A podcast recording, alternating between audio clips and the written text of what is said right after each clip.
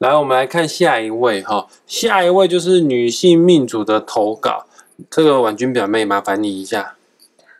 她说：“谢小姐哈，呃，对不起，徐小姐，哎，她还是你学生呢？对，她是我学生，她太久没来上课了，我忘记她姓。好了，对不起，生气了，太久没来上课了。她说：“我是天生反指标，只要一入场，股市就会暴跌。卡两年的资金，通常在为了买房子凑头款，卖掉后一周内起涨飙升，卖房子的钱入股市又暴跌。任何老师报名牌都会被我搞砸，屡试不爽。”已经停完十年，今年年初有老师说买海运，我小赚一波后增贷房贷大举十倍入场，又滑铁卢，整个大翻船。他他还放一个心碎的那个图案，然后求老师解析，跪谢。哦，好的，讲的很严重，因为他有说他增贷房贷大举十倍入场，哎，这什么意思？天武师兄是他把房子拿去贷款？增贷啊。啊，这个杠杆的水很深呐，我们等一下讲。先，咱们现在讲他的命盘吧。OK，我先讲他的命盘。来，许小姐，你的命盘呢？你命宫是七煞，然后你的身宫又是破军啊。你不是只有命宫是属于杀破狼，你连你的身宫的三方四正都是属于杀破狼。换句话说，你是一个彻头彻彻尾的。杀破了啊！杀破是什么意思呢？所谓的杀破就是那种开创者的格局啦，是将军命呐。哦，他们比较敢冒险呐，不是什么乖乖牌啦。然后做事方面也比较积极，比较有行动力，企图欲望方面呢，会比一般人还要来得更大哈。当然，如果你的杀破王配置的不错，有配置足够的吉星的话呢。你这么有战斗力、有爆发力的人，那你一定会发大财。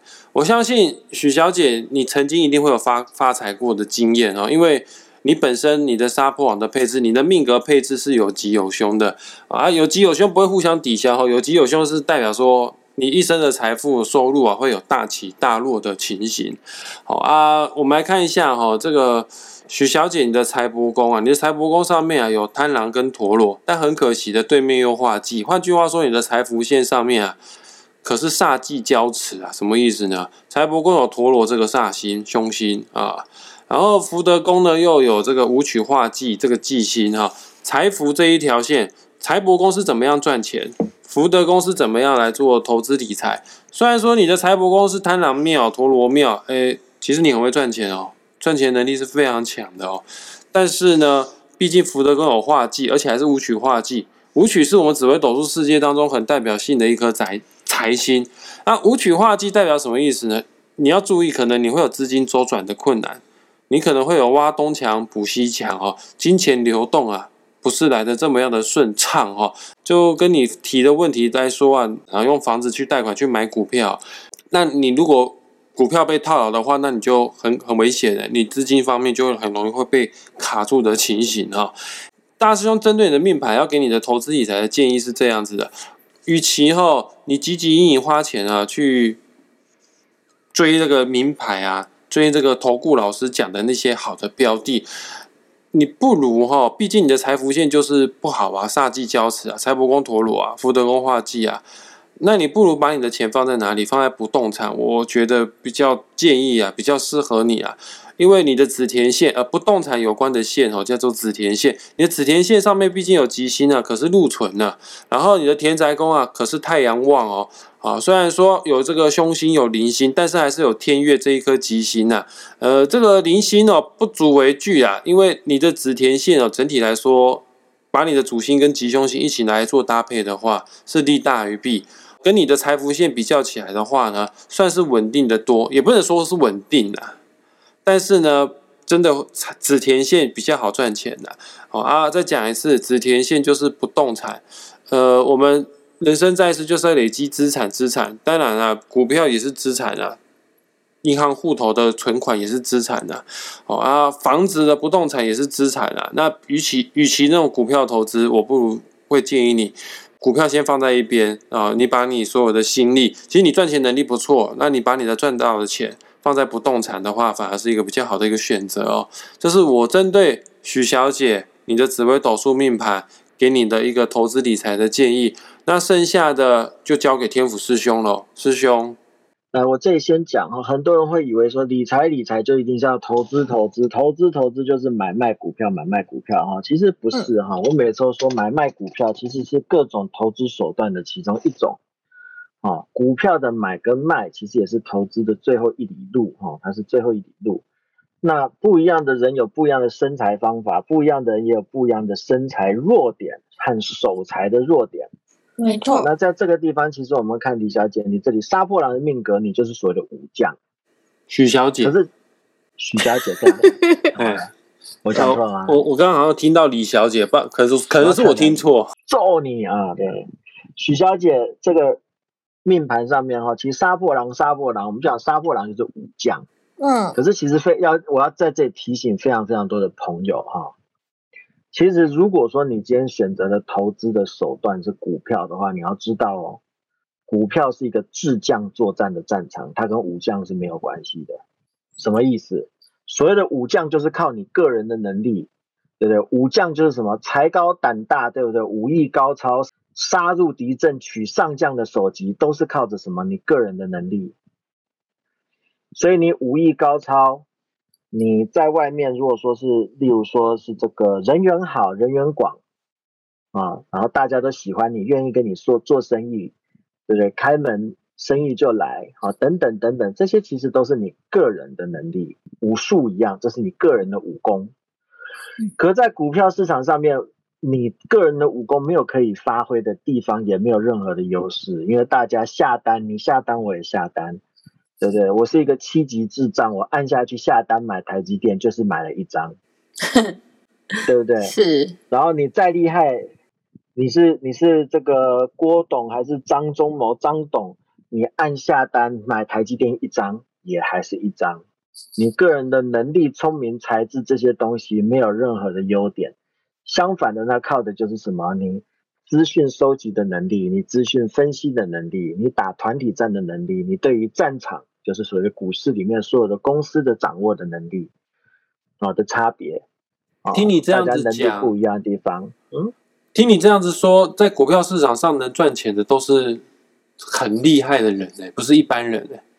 对，没错，我每次都跟人家讲说，其实我每次都提醒学生一件事情哈，你在股票市场上面，如果说说你一个小白看三看个两三篇 YouTube，然后读两三本九十九块钱的杂志，再看。一两个小时的这个电视，然后你就可以上在上股票市场冲杀赚钱，然后百战百胜的话，那你叫我们这这一些，或者说就是在股票市场上面非常非常多的专所谓的，我们不要讲专业投资人，我们讲说非常非常多的靠这个东西在运作的数学家，双博士、三博士、四，对不对？四五年的这个硕士、博士拿在腰带上面，然后考过 CFP 等等证照的人。对不对？叫我们情何以堪？你懂我意思吗？你听听你这样讲，我都不太敢买股票了。所以不是，所以我才讲，常常讲说是这样子的哈。买股票，股票市场是绝对的公平。就像我刚刚讲的，不管你今天是张董、郭董，还是像我这种小果冻啊，有什么是小果冻？就是梅山小路用软趴趴的。哎，OK，大家都一样，随便买一个股票，我们。我们的起跑点会是一样，在我买进和卖出之间，数字会告诉我一切。胜负的取决是取决在什么？你为什么要买？为什么要卖？你什么时候买？什么时候卖？还有一点运气，就是你挂买单的时候你买到了，你挂卖单的时候你卖掉了，对不对？其实这些东西都不是以你的个人的能力、工作能力等等等等可以去左右的东西，这是第一点啊。然后第二点。你刚才讲的说，你说你是天生反指标，哈，这个地方，嗯，我要吐你的槽，你没有那么伟大，对，以你自己个人的一己之力，你就可以撼动整个股票市场上面上千亿的资金的牵动，数十至少数十万的人的脑力激荡的成果，就只是因为你入场进场了，所以股票就必须涨或者跌吗？啊，以这样的情况下面，我们就会讲说，太过于简化事情的原因，或者是。再反反过来讲，太高估于自己的这个运气是不对的，非常非常多的。其实我们可以上网去看或者看书，很多很多人都讲说我是反指标，我一买就跌，一卖就涨。其实这就告诉我们什么东西？这就绝对是有迹可循的。为什么都是八成的散户一买就跌，一卖就涨？那是因为散户看到的东西和触动你心里灵魂想要去买的那个东西的触动点本身就是有瑕疵的。我这样讲你明白吗？哦，人都是为什么忽然急着跳进去买，然后什么时候急着跳出去要卖掉啊？贪念一起急着跳进去买，害怕自己吃不到这一块肉。嗯，没错。心虚，因为自己知道自己买的时候不知道自己在干什么，所以非常心虚，一出事情就赶快卖了。如果你知道自己在干什么的话，你不会卖掉的。嗯嗯。举我的例子哈，例如说我这个民国一百零六年买的大树药局，这个这已经成为我的个人传说了哈。这是名牌吗？这个例子不是，这大树药局是我个人经验哈。这个这间公司也涨过一波了嘛，对不对？是。那我我讲这个故事哈，我也可以讲我个人的操作哈，因为这是我个人的故事的分享，所以还是要讲哈，这是发生在我身上的事情，并不是叫大家去买或者卖这间公司哈，只是单纯的我为什么是怎么做这件事情。那当时我入场刚开始入场大数据要觉得，它已经涨到八十几块钱，往九十块迈进了哈。那我是因为我个人知道的事情，所以我去买它，它涨到九十块我继续买，然后呢？它跌了，跌到七十块、六十块、五十块钱，然后增资了，我还是去买。为什么我没有急着逃走？那是因为我知道我在做什么，我是想过了。我并不是因为贪念，我觉得大家都去买了大树药局，所以我去买大树药局，懂吗？所以如果说你今天是因为大家都去做了，我害怕赶不上这一波潮流，害怕少少喝了一口羹，嗯，那你绝对。哦，会成为韭菜，你就是撒在那碗羹上最后的那一把香菜，你懂吗？OK，因为我知道在我在做什么，因为我知道我是为了什么点而去买这间公司，所以大树药局跌到五十几块增资的时候，我还是我还增资的，我继续买。嗯，然后到了今年，它就发生了一个传说，一路涨到好像快三百块吧，对不对？对。然后我就看到了一百多、两百的时候，开始有人在疯狂的喊着，然后开始买进，追到三百块钱去，我都不知道他们在干什么。然后非常多人，我说那老师，那已经卖掉了？没有，我并没有卖掉。为什么呢？因为这不是我当时想着我要做的事情。所以就像刚才上面的命主一样哈，我一定要强调，你在做股票的时候，你要很清楚你今天想要做的事情是什么。如果你不知道，你只是单纯的因为贪婪而入场，因为恐惧而出场的话，你永远都会买在最高点，卖在最低点，因为最高点是最能触发人贪婪的点，对，最低点是大家最恐惧恐惧，所以你不知道你想要做的事情是什么时候，手收起来，就这么简单，不玩最大。件事情，对。因为我都说了，大家在这个市场上面当然是斗智斗勇。斗智的话，当然我们都大家都喜欢看《三国志》，各种什么计谋，对不对？那股票市场上有没有充满了各种计谋？有啊，就是大家最熟悉的嘛，对不对？养套杀，养套杀，对不对？我军表妹也不知道什么是养套杀，可以再解释一下吗？养一只股票，让它股票涨起来，套住你们这些韭菜，一口气杀光你们收割。OK，它不是真的要涨，它这个涨只是为了要吸引韭菜进来而已。对啊，但是为什么这一招这么一路玩下去，对不对？历久不衰，而且天天屡试不爽。对，天天有用。为什么养套杀这么有这么好用？因为大家都是看到一只股票一直涨的时候，都生怕自己上不了车。其实我们学命理的下来的时候，其实要很很相信一件事情，就是说你要知天命啊。你要不要先问自己，入场之前先问自己，我凭什么赚这笔钱？我命中可不可以有这笔钱？这笔钱关我屁事呢？该是你的跑不掉。就命你来说是的，没错，是你的真的跑不掉。所以通常贪念跳进来的时候，这就是尤其碰到这个地空地劫的时候，那你就怪罪社会吧，整个社会抢劫了你。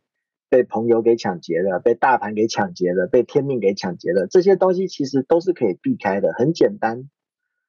一只股票喷上去，大家都在讲的时候，老生常谈，大家都在说的时候，你就不要再去碰了。因为八二法则嘛，八二法则是我们投资人最要记得的事情。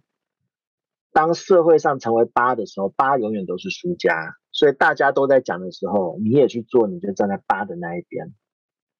哦，那所以说我们现在带回来，你说你真贷了房贷大举十倍入场又滑铁卢这件事情，真的是谁都不愿意见到。但是如果说是已经大翻船的话，你剩下两条路走，第一条路走，这笔钱是不是急用呢？哈，我们在这个地方就单单纯纯的不谈获利，哈，先谈。最悲惨的情况可能是什么？哈，因为在其实，在做理财的时候，我们都是先想着会怎么输，你才能够赢。啊，当你知道最惨的输的情况是什么，而且能接受的时候，哈，你就不会再输钱了。啊，所以说，如果说你今天这一笔钱会不会有立即的压力，会不会造成你利息的这个现金流的断流？哈，现金流的断裂这件事情要先处理好。啊，无论如何不能够断电。第二，不能够让利息翻倍啊，因为获利是不定的，利息是固定的。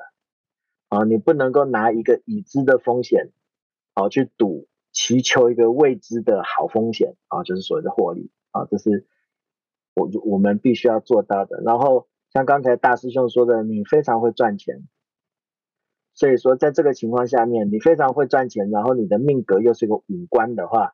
那你必须要有自己的一个粮草军火库啊，因为你命你自己的命中你没有这样子的一个命格会去做这样的一个管理啊，那所以说你可以放一点债券，最保守的每个月会丢一点钱给你的，就跟你买卖房子没有卖的时候啊，房子进手，然后你可以去收房租一样的意思。嗯，用债券的手段这是第一个，所以债券型 ETF 它也可以，它也是可以的。好，然后银行银行类的金融股的部分的话，反正这一个这一张牌是打给谁都通用的，所以无所谓。好，那我建议你不要去买波动型的股票哈，因为你手会很痒。好，你稍微看到有利可图的时候，因为你是武将性格哈，武将就喜欢扩大战果，直到什么？直到至死方休。在战场对，直到在战场上惨败的那一天为止。啊，就是这样子。而股票市场是一个很恐怖的地方哈，你可以赢三百把。但是一把就回，就打回解放前了。没错啊，你是输不起那一把，就跟拿破仑一样，一生大小战役赢了那么多，他就输了那么一把。嗯，但是大家就记得他输的那一把啊，那一把的豪赌。所以说，我会建议许小姐，你先去计算一下哈，这一笔的房贷的增贷的部分，它会造成的实质确定成本是多少？先应应这笔成本的解决方法以后。哦，我个人，我个人是不会再去碰海运，啊，也是本来就是不会去碰海运的哈，因为这几间公司做的事情，啊，有一些我不是非常的认同。还有第二件事情就是说，海运的大涨，它并不是一个常态，就跟钢铁的大涨一样，它并不是一个常态。嗯，我们严格来讲哈，运输业本身是不会创造价值的东西。好，如果说以股票来讲，什么样的公司比较容易翻盘，然后让你起死回生？就是它是一个会创造价值的公司，它可以做这件事情。啊，它只是一个搬运工，啊，它现在的情况只是因为说目前货运有一点问题，啊，那非常多的航航运公司都在造新船，新船下水。大家有没有想过，当塞港的问题结束了以后，新船下水了以后，啊？这个在外面鼓吹航运会好的人，他们的主要理由就是航运价格很高，这件事情还能成立吗？这是第一个。第二个，啊，不管他们再怎么说航运价格会多高多高这件事情，哈，非常非常多的散户，我一定要提醒你们，通常新闻告诉你有一个利多消息的时候，它都已经前面一段股价涨的时候已经把它反映完了。啊，有人在预测明年的。明年的营收有多少的时候，相信我，今天的股价已经把这个消息给反映完了。你看它一定前面已经涨过了，前面涨的这一段就是在反映哪些利多消息用的，那就是套的意思嘛，两套杀的套。这个人家也不是故意套你，因为我们都知道，都我一定要讲哈。媒体界他要求的是什么？他求的不是你的获利，他求的是它的销量。它的销量在于眼球上面，哪个话题热，他就会讨论什么东西。所以你不要因为他的话题热在讨论什么东西，而认为这件事情就是对的。当媒体大量都在讲一个消息的时候，所以这是现在最热的话题，最多人会想要去观看的东西。嗯，啊，那所有的投资都一样，你要买在事实发生前。啊，投资买的是一个未来啊，没有人在投资过去的，跟保险一样，不会有人去保险的时候保一个已经发生的意外，对不对？对。所以投资也是一样，只不过投资的方向是我们期待一件好的事情将要发生。所以如果说新闻已经告诉你了，啊，航运航运的价格会涨到十二月，那相信我，这一档股票它可能七月八月。的时候就已经开始起涨了。九月新闻出来的时候，那一段涨幅已经把这个涨价的价值包含在股价里面好，这是我唯一要说的。好，然后我们在想，人人类所有的公司的贸易都是符合经济学的原则。好，所以钢铁不可能忽然大涨，因为人类要用的东西就是这么多。对，啊。然后价格一直涨的话，你用不起，你还会去买吗？你也不会买。所以很多人讲说，呃，基础建设会怎么样怎么样？不会的，钢铁价格这么高，它只会导致一件事情，那就是人家，我就现在不要开工可以吗？嗯，有真的有些工厂不开工哎。对啊，就是我现在不要开工，我现在不要去盖这个房子，我这一座桥明年再盖可以吗？这是一件事情。第二个就是原物料的买卖，大部分都是所谓的远期合约。你今天的价格不代表那一些公司的成本，明白我的意思吗？油价大涨，可是买石油的公司，它的合约又不是用今天的油价买的，嗯，它可能三月过年前就已经签到明年过年的时候，它的油价一桶就是多少钱嗯嗯，所以它不会有这个影响，那是后面签新合约的人才会遇到这个影响的报价，啊，所以说其实非常非常多的时候啊。新闻不是要骗你，他只是没讲清楚。啊，在这里，我在这里躲过，希望能够替我们躲过一些刀光之灾哈，不然被一堆媒体围殴，对不对？呃，天府师兄，你讲太多了啊。对，所以在这里哈，重复也不是只有给许小姐而已哈。第一件事情啊，真贷做投资这种。放大杠杆的行为，我会做，但是在什么前提下会做？我有钱能够付得起这个的损失和利息的时候，我才会去做。这是第一点。第二点，我会去做的这样子的行为的时候，都是我的胜算是非常之高，就是放在例如说保证拿到利息啊，例如说银行股、金融股这些东西的时候啊，我会去做拿银行股、金融股。去跟银行做抵押哦，拿来再投资这件事情，但是我都会讲，如果说你不知道你在做什么东西，千万千万不要做杠杆。